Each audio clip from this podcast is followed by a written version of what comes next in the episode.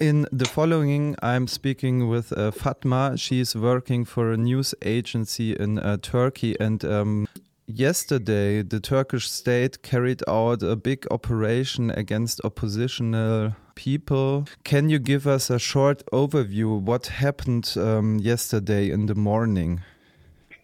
Uh, yeah, uh, last morning, uh, uh, police, Turkish police, uh, conducted uh, home raids in 21 cities across Turkey, and more than 100 people were arrested yesterday. The arrested people include journalists, activists, politicians, and theater actresses and lawyers. And uh, they were arrested as part of an investigation launched in Diyarbakir, but we don't know anything about the investigation. Some people might say that the operation from yesterday might be connected to the upcoming election on the 14th of May. Um, do you see a connection there, and um, what could it be? Yes, uh, when uh, we uh, look at uh, the time of the arrest and the nationality of the people who were arrested yesterday, yes, we can say this is actually a crackdown on journalists and on other people against the government. So maybe the government is trying to scare the people. What can you tell us about the popular sentiment? How do people feel about what happened? Actually, um, you know, the people who thinks to vote against the government, they think uh, that these arrests are because the government wants to silence the important figures in society. Uh, they think uh, if they, uh, the government arrests journalists, activists, lawyers, politicians, that time people will not learn the truth, the reality in Turkey. As far as I heard, um, one journalist, Abdurrahman Gök, was also detained. Um, can you, what can you tell us about his whereabouts um, and his condition? Uh, all arrested people uh, are not allowed to see their lawyers for 24 hours. So we, I cannot say anything about uh, his condition or the condition of other arrested people. But Abdurrahman Gök is one editor of uh, Mesopotamia Agency, and he is a journalist. What can you tell us about the um, possibilities for free press in Turkey? What are the conditions for journalism at the moment?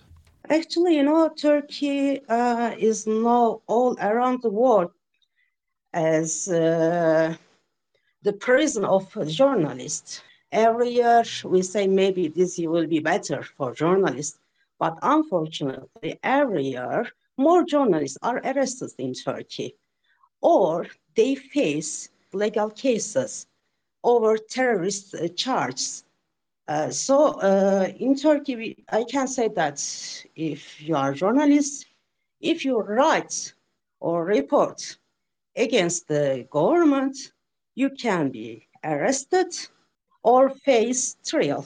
Journalists were arrested yesterday morning in Turkey, but before this operation, uh, two more operations were uh, conducted against journalists. And now uh, there are uh, more than 25 journalists behind bars in Turkey, and they are waiting for one year, about one year, to stand trial. And they don't have uh, any right to fair trial, and uh, they are waiting in prison. Actually, all journalists think that the government wants to keep journalists in prison until the elections. So every journalist thinks that all journalists will be released after the election if the government, if the AKP lost the election. They keep the journalists as hostages. Did I understand it right? Yes. What can be done to um, improve the situation in Turkey or maybe also from outside of Turkey?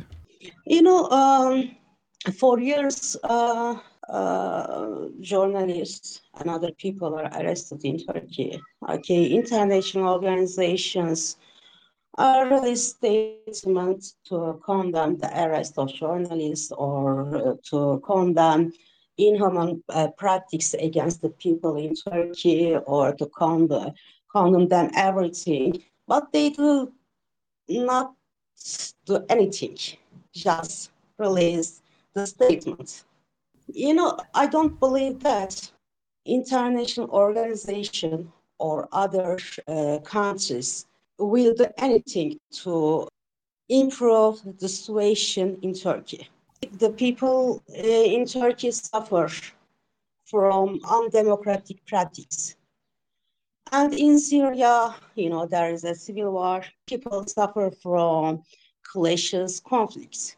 And now in Sudan, people try to leave the country.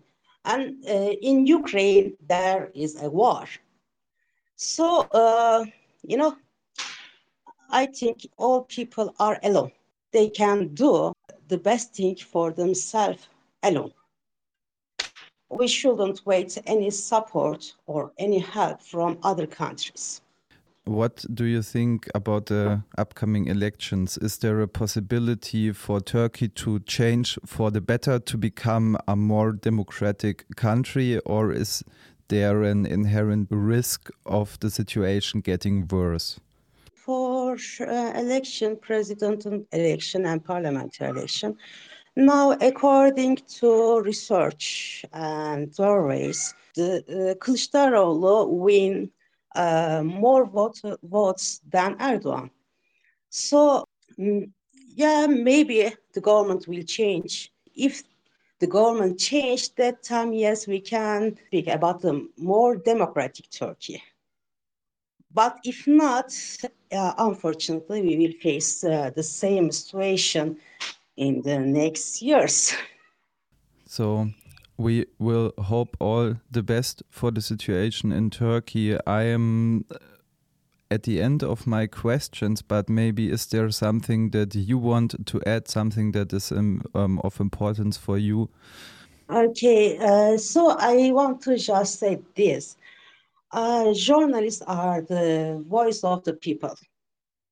And if you silence journalists, that time you will silence the country.